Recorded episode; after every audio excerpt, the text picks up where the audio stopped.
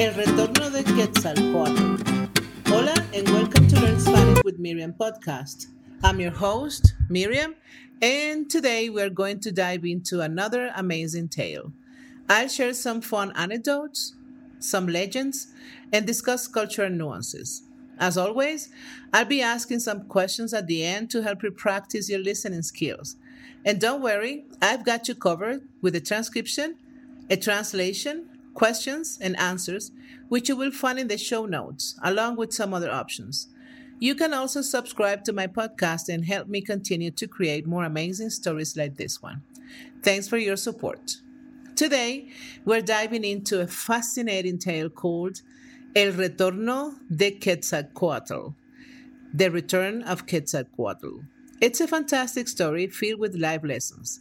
Ready to jump in? Let's go. Vamos. Hace muchos, muchos siglos, en el corazón de la vibrante Mesoamérica, donde los templos majestuosos rozaban las nubes y los mercados bullían de color y vida, se encontraba la imponente ciudad de Tenochtitlán. El emperador, un hombre de noble estirpe y sabiduría excepcional, gobernaba con justicia y benevolencia. Sin embargo, una noche su sueño se vio perturbado por una visión, la majestuosa imagen de la serpiente emplumada, Quetzalcoatl, el dios de la sabiduría y del viento. Majestuoso emperador, habló la deidad. Su voz era como un susurro del viento entre las hojas. Ha llegado el tiempo de un cambio. El equilibrio del universo está en tus manos. Deberás demostrar sabiduría y valor. Al despertar, el emperador convocó un círculo de confianza, sacerdotes, nobles y sabios, y les contó su sueño. Oh emperador, es una señal de los dioses, exclamó un sacerdote. Su rostro se iluminó con reverencia y temor. Quetzalcoatl te ha elegido para una misión de gran importancia. El emperador, con el peso de su responsabilidad bien asumido, decidió embarcarse en un viaje para entender mejor el mensaje de Quetzalcoatl. Tomó su manto ceremonial, un bastón de madera finamente tallado y partió hacia, hacia el gran templo de la serpiente emplumada. Al llegar, el emperador, de rodillas y con los brazos abiertos, rezó a Quetzalcoatl, suplicándole guía y sabiduría. Y así, una vez más, el dios se manifestó ante él, esta vez en su forma de serpiente emplumada. Su piel relucía con un brillo iridiscente. Para restaurar el equilibrio, debes emprender una búsqueda, dijo Quetzalcoatl. Su voz resonaba en la sala de piedra del templo. Debes hallar el espejo de obsidiana que refleja la verdad del corazón humano. Pero no será fácil, emperador. Deberás enfrentar desafíos y pruebas, cada uno diseñado para poner a prueba tu carácter. Estoy dispuesto, gran Quetzalcoatl, respondió el emperador. La determinación ardía en su mirada. Haré lo que sea necesario por mi pueblo. La primera prueba se presentó en la forma de un acertijo, plantado en la boca de un anciano sabio que vivía al pie de una montaña sagrada. Responde a mi enigma, emperador, dijo el anciano.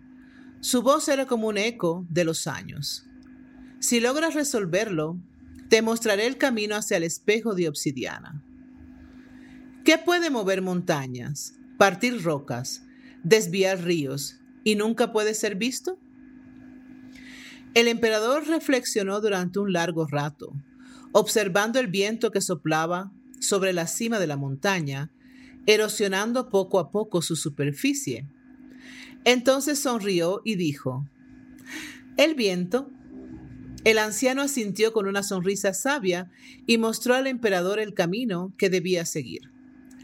La segunda prueba tomó la forma de un feroz jaguar que custodiaba un puente hecho de lianas sobre un caudaloso río.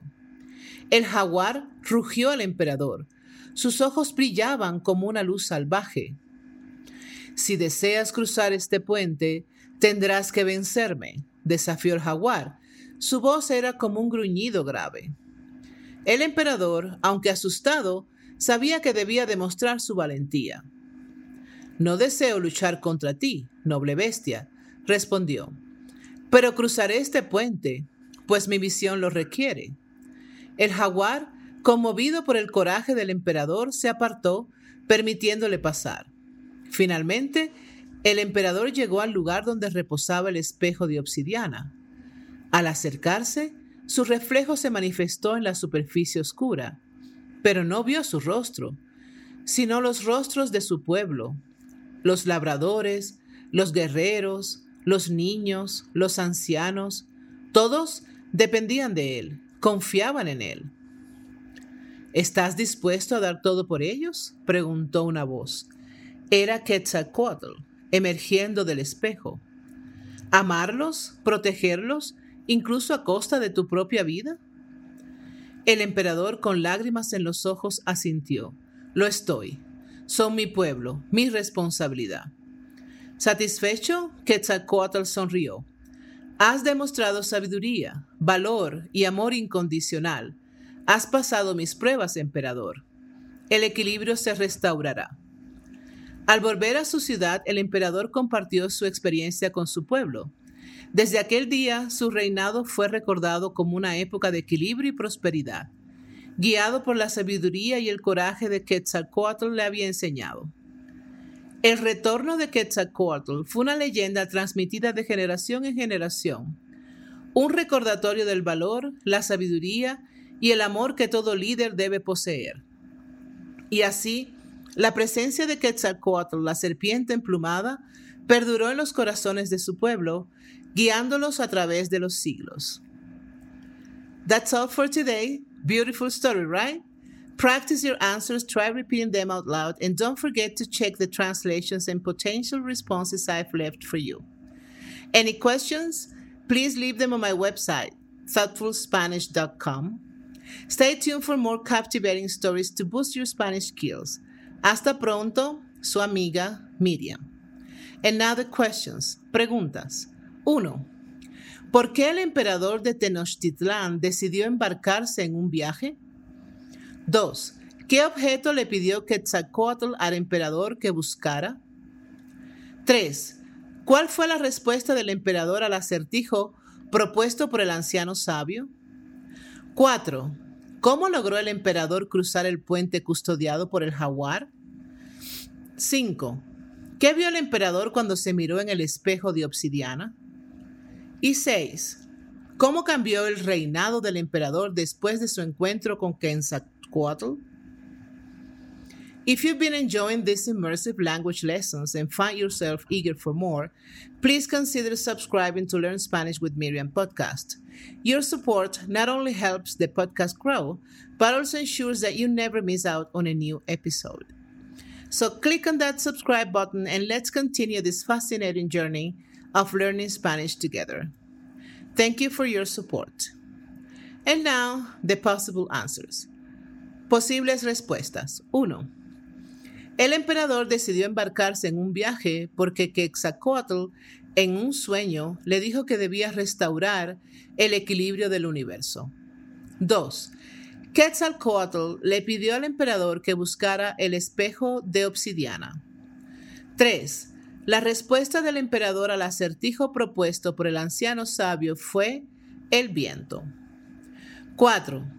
El emperador logró cruzar el puente, demostrando su valentía y diciendo que debía hacerlo para cumplir su misión, lo que conmovió al jaguar. 5. Cuando el emperador se miró en el espejo de obsidiana, vio los rostros de su pueblo en lugar del suyo. Y 6. Después de su encuentro con Quetzalcoatl, el reinado del emperador fue recordado como una época de equilibrio y prosperidad. If you want more practice, check the show notes. I have more options there. See you next time. Bye.